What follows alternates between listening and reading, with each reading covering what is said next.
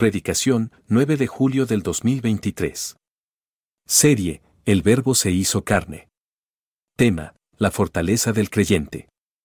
Cita, Juan, capítulo 20, versículos 19 al 31. Muy bien, querida, querida familia, querida iglesia, vamos al Evangelio de Juan.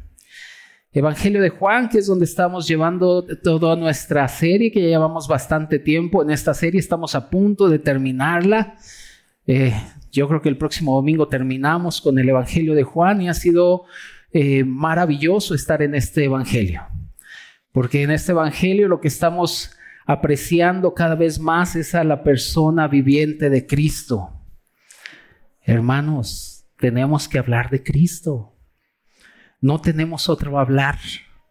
No existe otro hablar en esta iglesia más que el hablar de Cristo y todo lo que Él ha hecho y quiénes somos ahora en Cristo. Ese es el hablar que todos nosotros en esta iglesia debemos tener.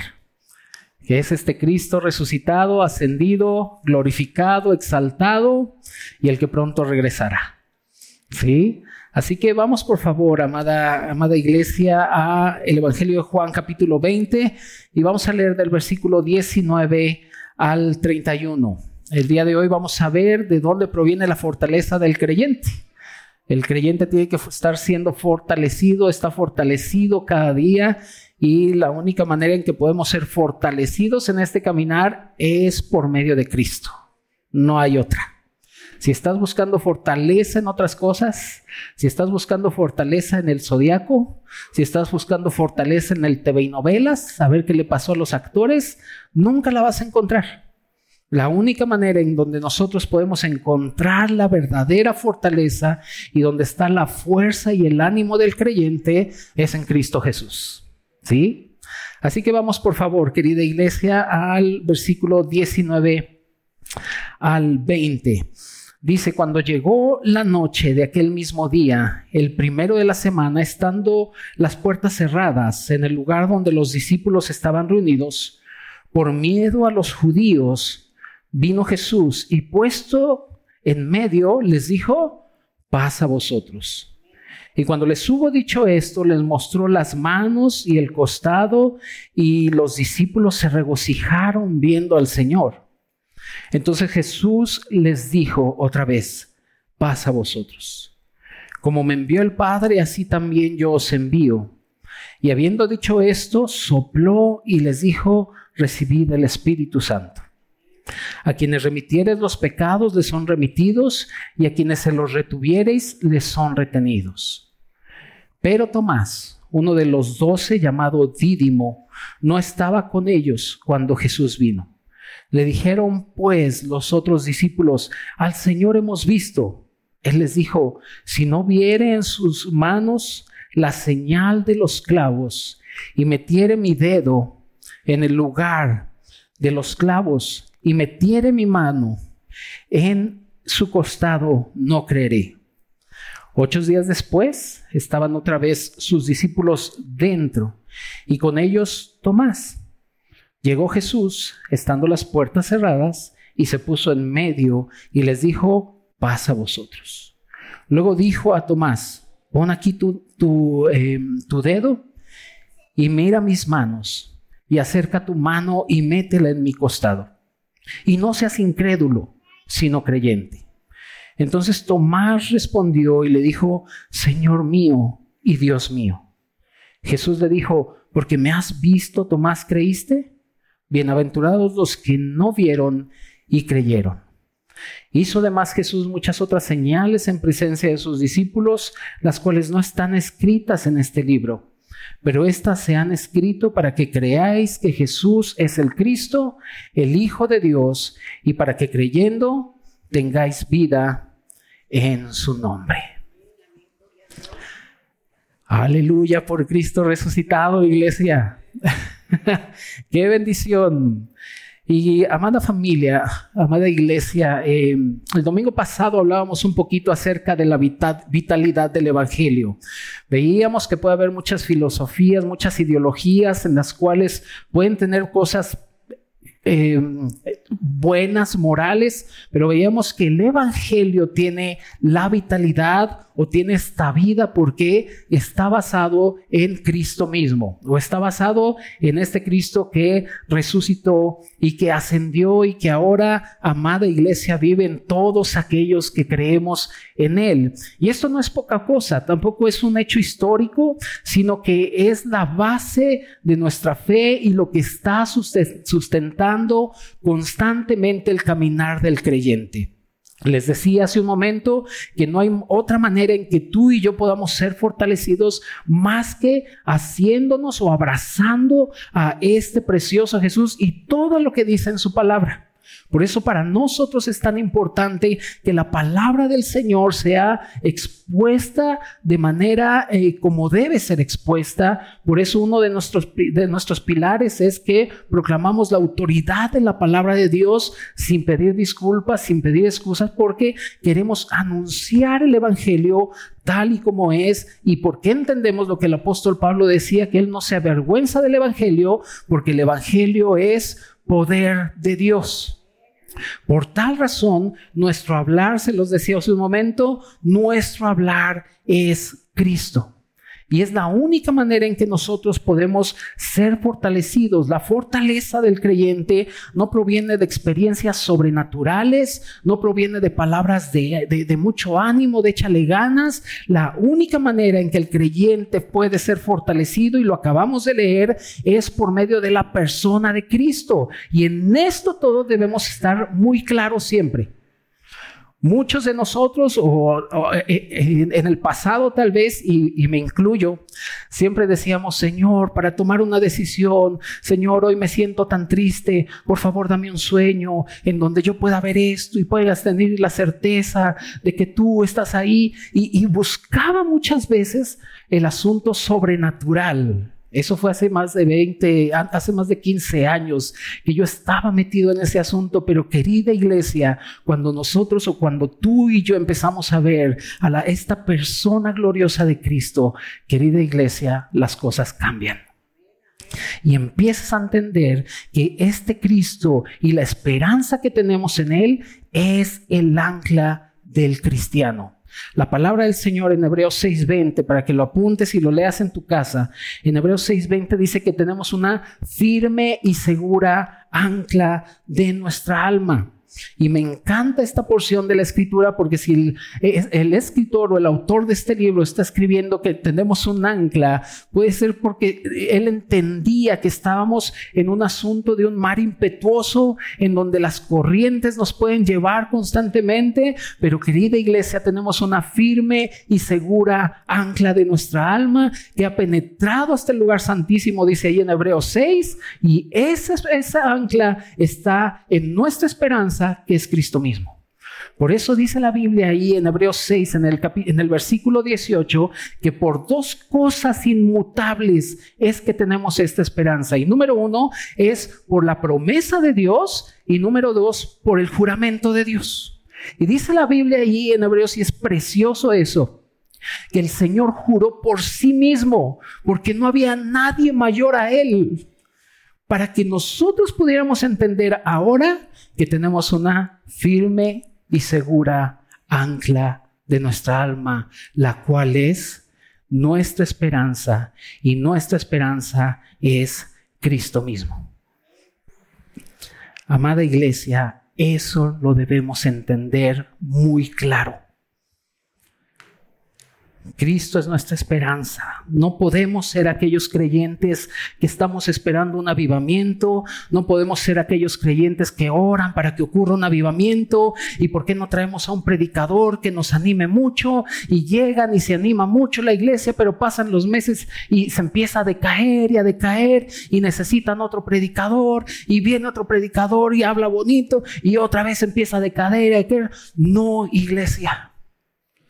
Este es un asunto, el caminar del creyente es un asunto de poner nuestros ojos en Cristo, autor y consumador de nuestra fe, y es la manera en que Dios nos pide que corramos la carrera. La carrera de la fe la tenemos que correr como viendo al invisible, puestos los ojos en Jesús.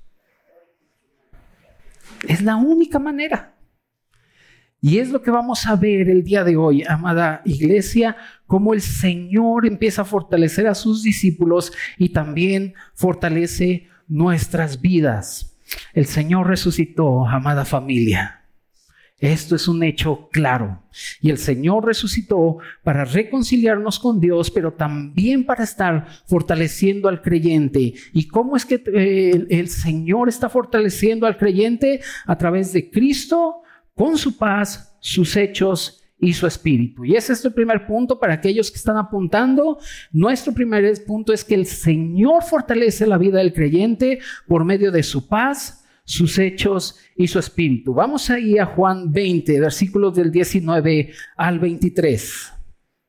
Dice, cuando llegó la noche de aquel mismo día, el primero de la semana, estando las puertas cerradas en el lugar donde los discípulos estaban reunidos, por miedo de los judíos, vino Jesús y puesto en medio les dijo, paz a vosotros.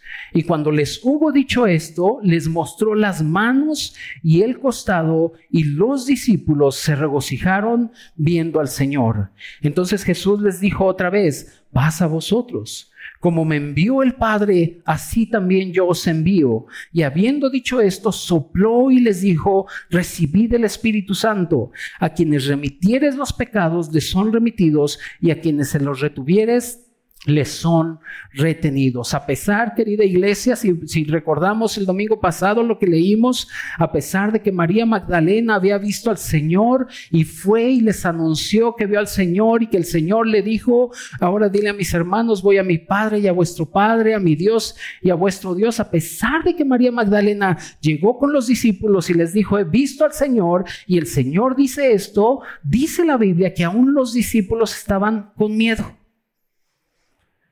aún estaban con miedo y esto es lógico porque aunque le creyeron a María, pudieron tener eh, pensamientos acerca de represalias de los judíos religiosos y estas represalias estaban latentes. Y ellos eh, eh, en, medio del miedo que tenían, el Señor viene y lo primero que dice cuando el Señor se les aparece es paz a vosotros. ¿Recuerdan cuando el Señor dijo ahí en Juan 4:17, mi paz os dejo, mi paz os doy? Yo no les doy la paz como la da, ¿qué? ¿Se acuerdan? El mundo. Dice después, no se turbe vuestro corazón ni tenga miedo. El Señor entendía perfectamente lo que los discípulos necesitaban en ese momento, el cual era su paz. Y querida iglesia, la paz que describe el mundo, la paz que el mundo da, o de acuerdo a lo que describe en sus diccionarios, dice que la paz es la ausencia de problemas o de hostilidades. Y cuando nosotros leemos eso decimos, sí, qué bendición tener esa paz. Pero la paz que el Señor viene a darles y cuando se para en medio de ellos es la paz que en hebreo es shalom que quiere decir la paz de Dios. Y esta paz no es la misma que el mundo da. La palabra shalom, para que lo apuntes si te interesa, esta paz que significa la paz de Dios o esta palabra que significa la paz de Dios, la connotación de esta palabra es, escucha bien, un estado de bienestar espiritual. Y no solo eso, sino que también simboliza el bien, la vitalidad y sobre todo tener tranquilidad en mente y corazón. Nunca describe que no va a haber problemas. Nunca dices la ausencia de problemas. La paz de Dios es, va mucho más allá. Por eso el Señor dijo, mi paz no es como la da el mundo. Mi paz va mucho más allá. Y por eso podemos entender cuando dice que la paz de Cristo que sobrepasa todo entendimiento, guardará nuestra mente y corazón en quién? En Cristo Jesús.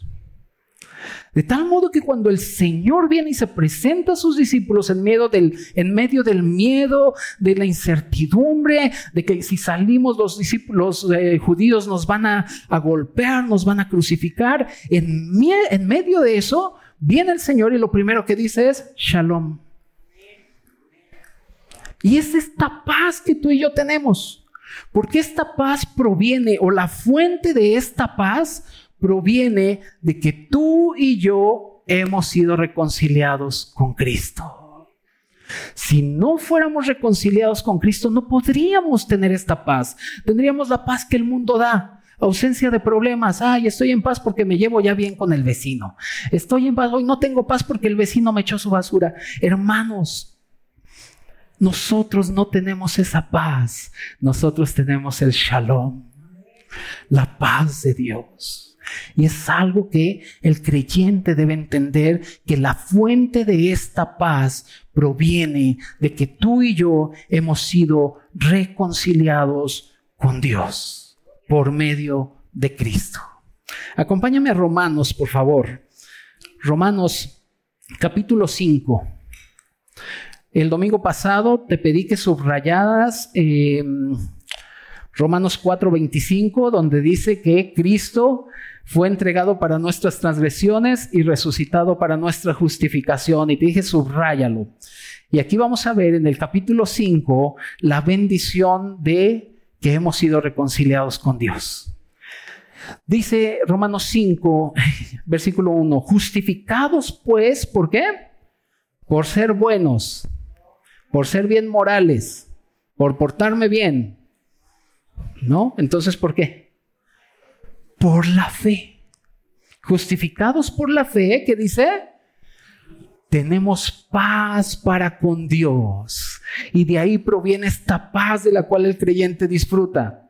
Dice, tenemos paz para con Dios por medio de nuestro Señor Jesucristo, por quien también tenemos entrada por ser un buen cristiano, por la fe a esta gracia en la cual estamos como firmes.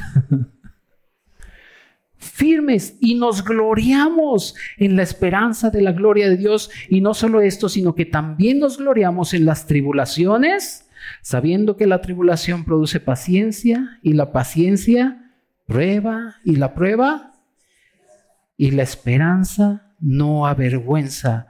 ¿Por qué no avergüenza? Porque el amor de Dios ha sido derramado en nuestros corazones por el Espíritu Santo que nos fue dado. Hermanos, el amor de Cristo ha sido derramado en nuestros corazones por medio del Espíritu Santo que nos fue dado. Y por eso este Espíritu da testimonio a nuestro espíritu de que somos sus hijos. Y no solo eso, de que somos amados. Y no solo eso, de que tenemos paz para con Dios. Y así me puedo seguir.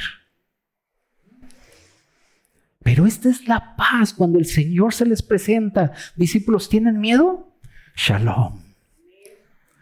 Y dice la Biblia que cuando lo vieron se regocijaron de inmediato, porque eso es lo que Cristo hace en el creyente. Y no solo eso, sino que también después de que les mostró su paz, le mostró sus hechos. Dice la palabra, si, si pusieron atención en la lectura, que después el Señor les mostró, ¿se acuerdan? ¿Qué les mostró? Fuerte, así es. Como si no te estuvieras durmiendo. sus manos y el costado. El Señor tenía la autoridad completa para decir, pasa ustedes, porque Cristo murió y resucitó. Y entonces todo lo que el Señor les había dicho a los discípulos cobraba sentido ahora, mostrando sus hechos. Y esto es maravilloso para el creyente. Nosotros como creyentes necesitamos estar bien afianzados en los hechos que Cristo hizo. Si nosotros estamos buscando experiencias sobrenaturales o buscando muchas otras cosas aparte de Cristo, estamos desviados. Porque los hechos son los que Cristo hizo. Y cuando viene lo primero que te dice así es paz, pero también date cuenta lo que yo he hecho. Cristo murió, Cristo resucitó y Cristo regresará. Y en ese lapso, iglesia, está todo el nuevo pacto que tenemos en nuestras manos, el cual es la palabra de Dios en el Nuevo Testamento. Y ahí es donde encuentras cómo Dios habla de cada uno de nosotros. ¿Acaso eso no fortalecerá al creyente? Tener paz y después saber que Él es Dios y que sus hechos han sido consumados. Por eso él pudo decir en la cruz, consumado es, ya está hecho. Y ahora el Señor nos ha llamado sus hijos. ¿Y ahora qué hacemos nosotros? Creemos. Creemos. Y no solo eso, sino que más adelante ahí en Juan dice que el Señor, ahí en el versículo 22, dice que después de haber dicho esto, sopló y les dijo, recibid el Espíritu Santo. Hermanos, debemos gozarnos porque tenemos este Espíritu como las arras de nuestra herencia. Y no solo eso, sino también con lo que nos, Él nos ha sellado para mostrar que somos de su propiedad, pero también Él es de nuestra propiedad. Y este precioso espíritu es extraordinario. Y este espíritu, querida iglesia, no solamente nos sella, no solamente nos capacita, no solamente nos equipa, no solamente nos guía a la verdad, no solamente glorifica a Cristo, sino que también nos da a conocer todo lo que Dios es.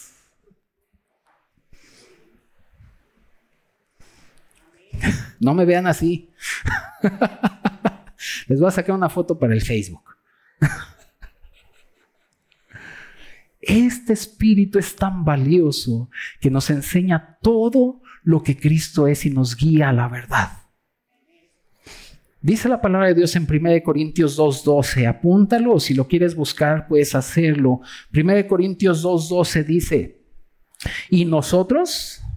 ¿Quiénes son nosotros? Pues nosotros, la iglesia. ¿Y nosotros no hemos recibido el Espíritu del mundo, sino el Espíritu que proviene de Dios?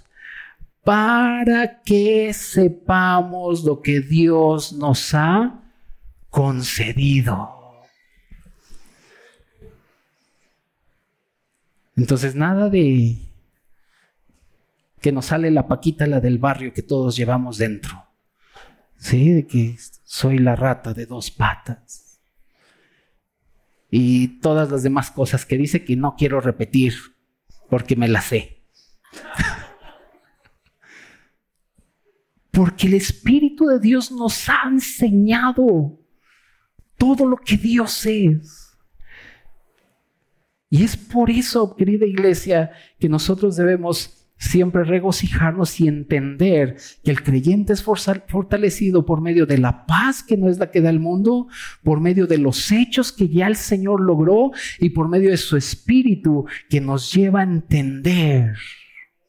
Por eso el domingo pasado yo estaba tan quebrantado que decía, bendito sea el Dios y Padre de nuestro Señor Jesucristo y les decía, me uno al apóstol Pablo, bendito sea el Dios y Padre de nuestro Señor Jesucristo, que nos bendijo con toda bendición espiritual en los lugares celestiales y podemos seguir, amada iglesia, y lo único que nos damos cuenta es que estamos siendo fortalecidos hasta que el Señor regrese.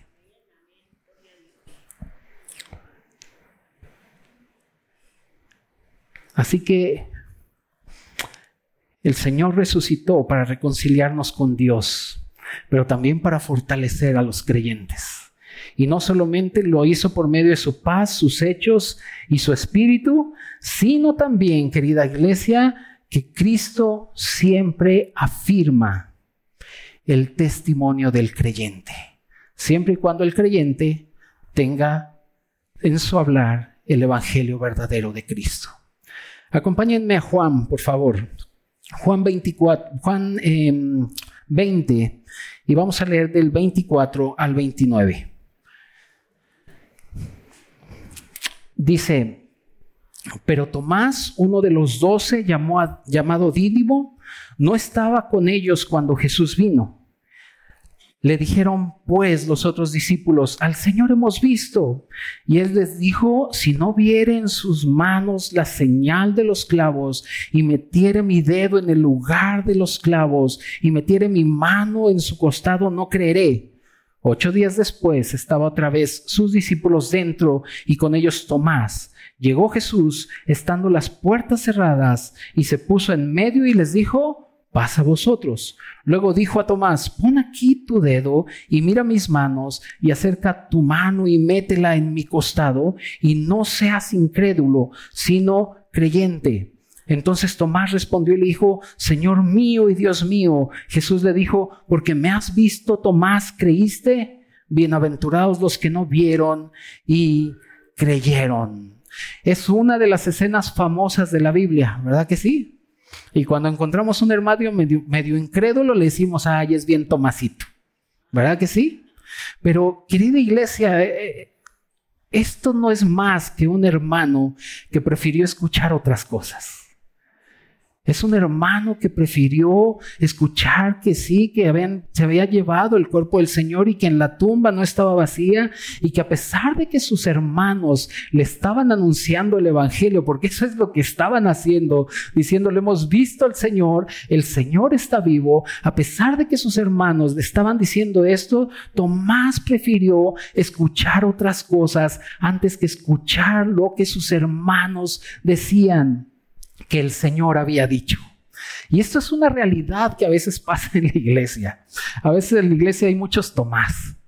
Yo no creo que Dios pueda hacer nada con mi matrimonio. No, yo no creo que Dios pueda hacer nada conmigo. Mira nada más cómo soy. Soy un hipócrita, soy esto, soy lo otro. Cuando no se han dado cuenta, querida iglesia, que la palabra de Dios es preeminente y la palabra de Dios está por encima de cualquier concepto o opinión que tú tengas. Y lo que pasó con Tomás puede ser eso, que prefirió escuchar otras cosas. Y es que este asunto de que un muerto había resucitado no era cualquier cosa, pero él era el Señor. Y el Señor se los dijo constantemente. Entonces, estos discípulos o los demás discípulos que fueron testigos del Señor estaban gozosos anunciando lo que el Señor había dicho. Se lo anunciaron a Tomás. Tomás no creyó, pero después de ocho días el Señor vino y se apareció nuevamente. Querida iglesia, cuando la iglesia es fiel al Evangelio, cuando la iglesia es fiel al hablar de las escrituras, siempre el Señor respalda, porque no es nuestras palabras, no es nuestras opiniones, es lo que el Señor dijo. Y aunque pasaron ocho días, viene el Señor y se le presenta a, a, los discípulos, pasa a vosotros y de inmediato va con Tomás y le dice, mira Tomás, mete tu mano en el costado y entonces creyó. Cuando el testimonio del creyente está basado completamente en la persona de Cristo y en su glorioso evangelio, siempre el Señor afirmará, siempre el Señor confirmará. Y eso lo podemos ver, querida iglesia, en el libro de los Hechos cantidad de veces. Hechos 2.40 dice que estaba eh, Pedro y dice que con otras muchas palabras testificaba y exhortaba diciendo, sed salvos de esta perversa generación. Y mientras más Pedro predicaba de, de acuerdo a lo que el Señor había mandado, más la gente creía. Hechos 5:12 dice que por las manos de los apóstoles se hacían muchas señales y prodigios entre el pueblo y estas señales y prodigios debemos entender claramente eso, querida iglesia, que estas señales y prodigios no son parte del testimonio central de Dios ni del plan de salvación. Estas solamente eran unas señales, estas solamente eran evidencia de que lo que predicaban ellos, Dios lo respaldaba. Y cuando la iglesia entiende que debe perseverar en la doctrina de los apóstoles, que debe perseverar en la comunión los unos con los otros, en el partimiento del pan y en las oraciones, siempre el Señor estará respaldando el testimonio de la iglesia hasta que Él regrese.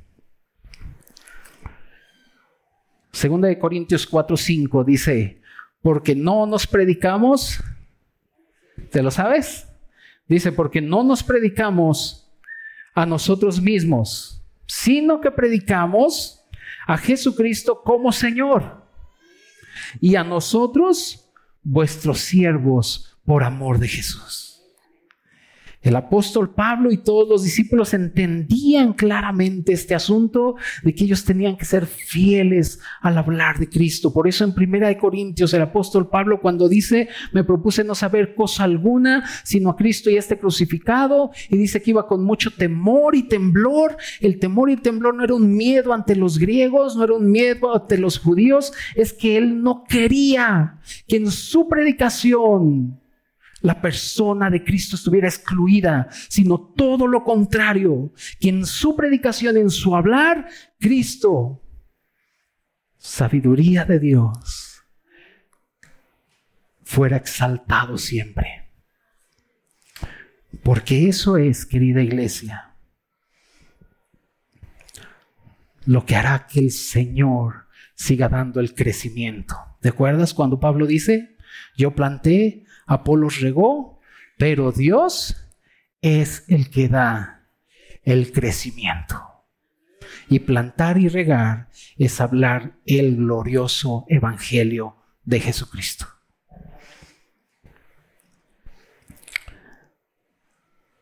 Así que querida iglesia, mientras más tomacitos encontremos, más debemos proclamar el evangelio más debemos proclamar el Evangelio y hacerle saber lo que Cristo hizo y quiénes somos ahora en Él.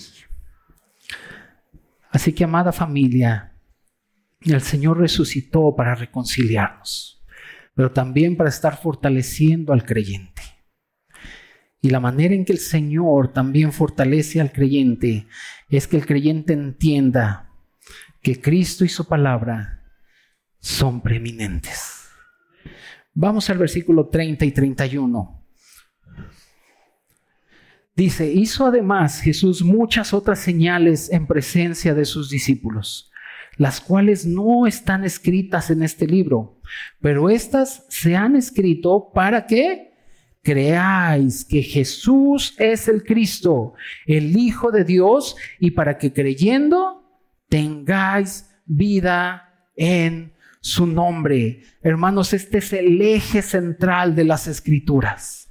El eje central de la Biblia es que todo lo que está escrito en este precioso libro está mostrando la preeminencia de Cristo y de su palabra. No hay otro eje aparte de este. Y es ahí donde nosotros debemos entender que por eso el apóstol Pedro dice que debemos poner atención a esta antorcha que brilla en la oscuridad, a la cual hacemos bien en estar atentos hasta que el día amanezca. Y esta antorcha es su preciosa palabra. Esta palabra que tiene preeminencia y lo dice Juan, dice, todo esto se ha escrito para que creáis. ¿Qué tengo que creer? Que Jesús es el Cristo, que Jesús es el Hijo de Dios y para que creyendo tengas vida en su nombre. Y es que por medio de este hombre Jesús, este hombre Jesús vino a mostrar todo lo que Dios es. Juan 1.18 dice, a Dios nadie lo vio cuando? Jamás. Dice, el Hijo, unigénito Hijo que está sentado en el seno del Padre, le ha dado a conocer. Por eso es que nuestra serie se llama El Verbo se hizo carne, porque es importantísimo, amada familia, que entendamos que este Cristo precioso es el que ha venido a dar a conocer a Dios. Dios era un misterio antes, pero este Cristo ha venido a darlo a conocer. Y para que una persona sea misteriosa, tiene que permanecer callada, ¿sí o no? Mientras más callada permanezca una persona, más misteriosa es. ¿Te ha, pasado? ¿Has encontrado personas muy calladas? Pues di algo, pero no hablas. ¿Qué sientes? ¿Qué piensas? No, pues nada. Y no puedes ver más allá. Pero hermanos, el Señor ha hablado.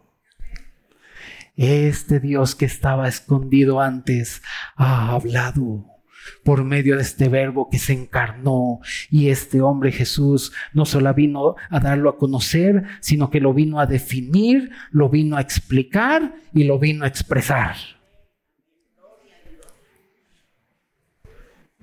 Y es por eso que debemos entender que este libro es aquel que va a estar fortaleciendo constantemente nuestro caminar.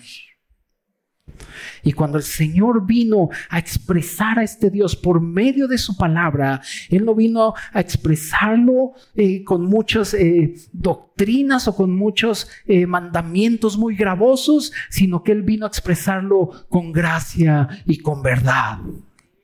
¿Has visto cómo el Señor Jesús era?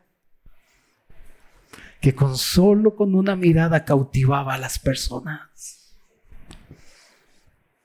venía a explicar a Dios. Primero de Timoteo 3:16 dice que Dios fue manifestado en la carne y la manera en que Él fue manifestado en la carne fue a través de la gracia. Por eso dice la Biblia, vimos su gloria, gloria como el unigénito del Padre, que lleno de, lleno de gracia y de verdad. Dios es muy bueno y yo solamente agradezco a Dios y hay una persona que yo agradezco mucho a Dios de que esté aquí y es nuestro hermano Isaí. Y no nada más yo, ¿verdad? Creo que todos. ¿Por qué? ¿Por qué agradezco esto? Porque ayer estábamos estudiando 1 Corintios, yo ya tenía mi, mi predicación y con lo que él estaba martillando, yo me derretía por dentro. No te lo platiqué, Chay, pero todo lo que él decía, yo decía, gracias Señor, porque es verdad que el Señor vino, Cristo vino a darnos a conocer a Dios. Y Chay ayer decía, es que ya no estamos en tinieblas porque ahora lo conocemos a Él por medio de Cristo. Y sin saber que yo iba a tocar este punto, amigo, ayer nada más, era, haz de cuenta que era el Señor impulsándonos. Sigan adelante, sigan adelante. Y, yo glorifico al Señor por eso. Mm. Segunda de Timoteo 3:16, te lo sabes. ¿Verdad que te lo sabes? Dice que toda la escritura es inspirada por Dios. Es decir, viene del aliento de Dios, del soplo de Dios. Y me encanta lo que dice Juan, todo esto se escribió para que creáis que Jesús es el Cristo y el Hijo de Dios. Y dice, toda escritura es inspirada por Dios y es útil ¿Para qué? Para regañar a los hermanos. Para decirle, ay, cómo no vino el hermano tal para que le prediques eso. ¿Para eso es? Dice que es útil para enseñar. ¿Enseñarnos qué? Todas las verdades de quién es Dios. Pero dice que también es buena para corregir. Porque a veces tenemos unos pensamientos que no inventes. Y cuando llegamos a la iglesia y se abre su preciosa palabra, ay iglesia, somos corregidos y somos calibrados por el Señor para que vivamos de acuerdo a lo que Él quiere que vivamos, glorificando al Señor en todo momento. Y dice que no solamente para eso, sino que también es buena para instruir. ¿Cuántos necesitamos de instrucción de la Biblia? ¿Todos? No, no, no, no, a decir que todos somos Tomás, pastor. No creemos en eso.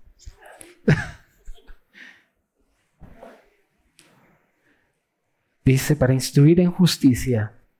Y versículo 17, a fin de que el hombre de Dios, ¿qué? ¿Cómo tenemos que ser? ¿Que no nos equivocamos?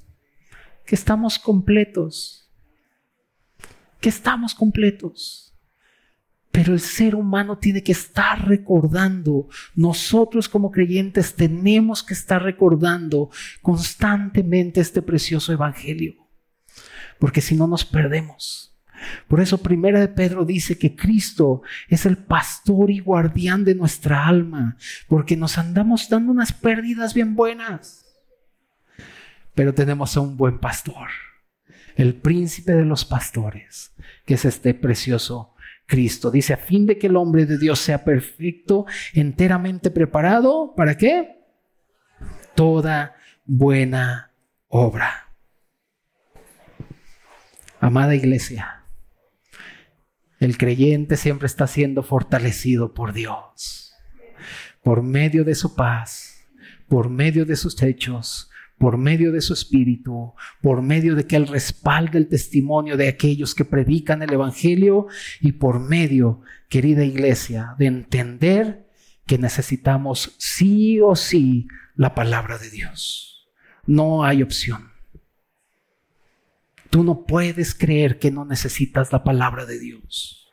No puedes creer que vas a estar solo en tu casita estudiándola, que si lo haces, qué bueno, necesitas a la iglesia. Por eso la Biblia dice que junto con todos los santos tenemos que entender cuál es la altura, la anchura, la profundidad de Cristo. Y es por eso, amada iglesia, y voy al comercial otra vez, que esta iglesia está apuntando fuertemente al asunto de las escrituras y su enseñanza. Porque necesitamos entender que la única manera en que tú vas a ser fortalecido o fortalecida en tu caminar cristiano es por medio de aprender y de conocer quién es Cristo. Por eso Apocalipsis, por eso el centro de entrenamiento, por eso fundamentos. Iglesia, no pierdas la oportunidad de lo que Dios está haciendo no seamos Tomás. de decir yo no creo que mi vida va a cambiar. Claro que nuestra vida cambia por medio del poder del Evangelio. Inclinemos nuestro rostro, querida iglesia, y oremos.